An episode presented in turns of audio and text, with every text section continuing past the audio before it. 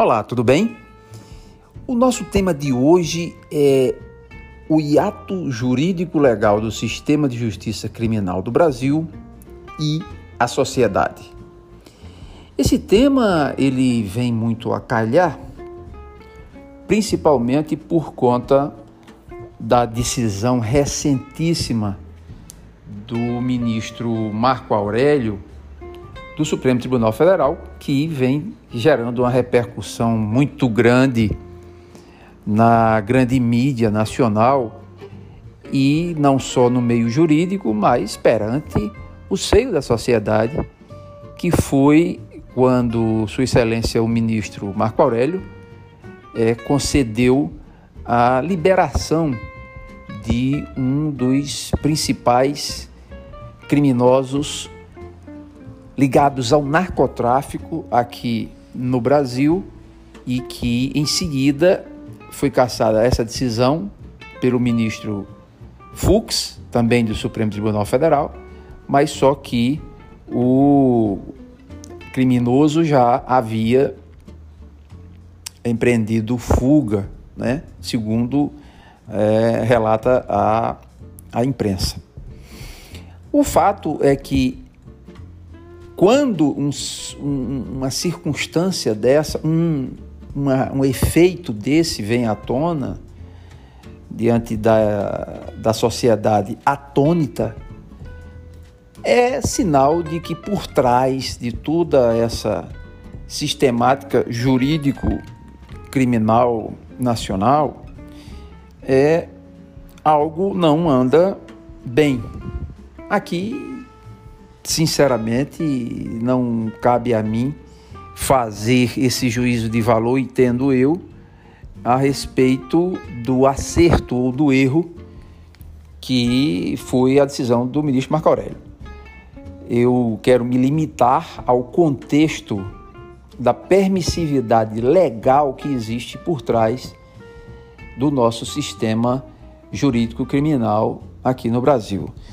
Nós somos um país que adota uma sistemática extremamente garantista e que é voltado para uma recuperação, é, uma obstinação na recuperação do apenado, que, claro, não é coisa ruim, mas o, a outra função da pena, que é o efeito pedagógico, e até mesmo para que o apenado reflita sobre as suas atitudes.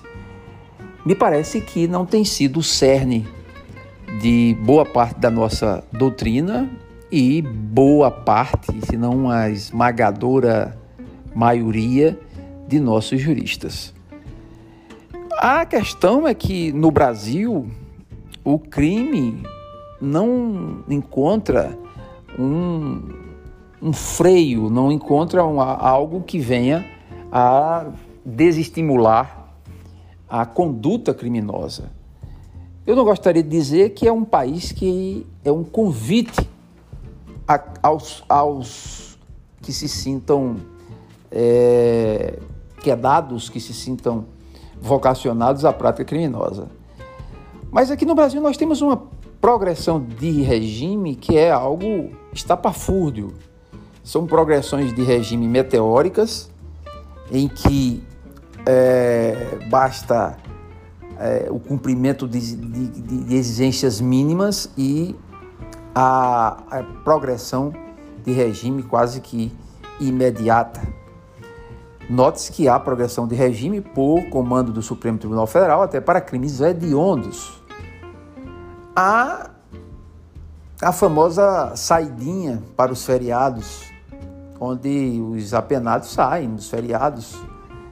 É, pessoas que, que mataram o pai e a mãe e são liberados simplesmente porque é dia do pai ou dia da mãe. Um aleijão jurídico, com todo respeito a quem pensa o contrário, mas é a visita íntima. Imagine que o indivíduo tem direito a fazer sexo, a ser visitado para ter momentos de intimidade dentro da prisão. Ora, é algo surreal isso. Tudo sobre o pretexto, sobre a, o álibi da dignidade da pessoa humana. É bom que se diga que não existe nenhum princípio jurídico absoluto, mas sobre esse mantra da dignidade da pessoa humana vale tudo, pode tudo. Outra situação que causa espanto na sociedade é a questão da é, prisão em última instância. Sim, porque é, a prisão em segundo grau caiu. Agora nós só temos é, a esperança de ver criminosos presos cumprindo a sua pena porque violou regras da sociedade na última instância, quase que a de perpétuo. Nós temos a remissão da pena por leitura. Veja, eu não sou contra, mas é o excesso de garantia sob esse pretexto da dignidade da pessoa humana que a gente deixa de ver a própria vítima. Passou também a questão é, do auxílio reclusão, onde a família de quem perdeu a vítima não tem a ajuda absolutamente alguma. É, passou, passou também a questão do, do, da lei do abuso de autoridade também. Ou seja, é um país que adota práticas anacrônicas, inaceitáveis, que são absolutamente desnecessárias e, pior do que tudo, está em tremenda rota de colisão aos interesses e aos anseios da sociedade. Sim, porque a maioria, a grande maioria da sociedade, não aceita e não quer que tantas concessões sejam feitas para a população carcerária.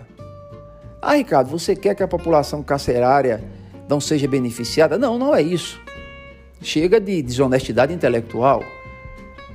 O que nós vemos aqui no Brasil é que pega meia dúzia de formadores de opinião, alguns intelectuais ou pseudo-intelectuais de plantão, que querem ditar regras e contamina com as melhores propostas, é, aparentemente contamina a formação do pensamento e se contrapõe de forma absurdamente antidemocrática daquilo que a maioria, a grande maioria da população espera e quer, exige e merece receber do Estado juiz, ou seja, do Estado que aplica a lei e que promove um sentimento de justiça e, por derradeiro, a pacificação social.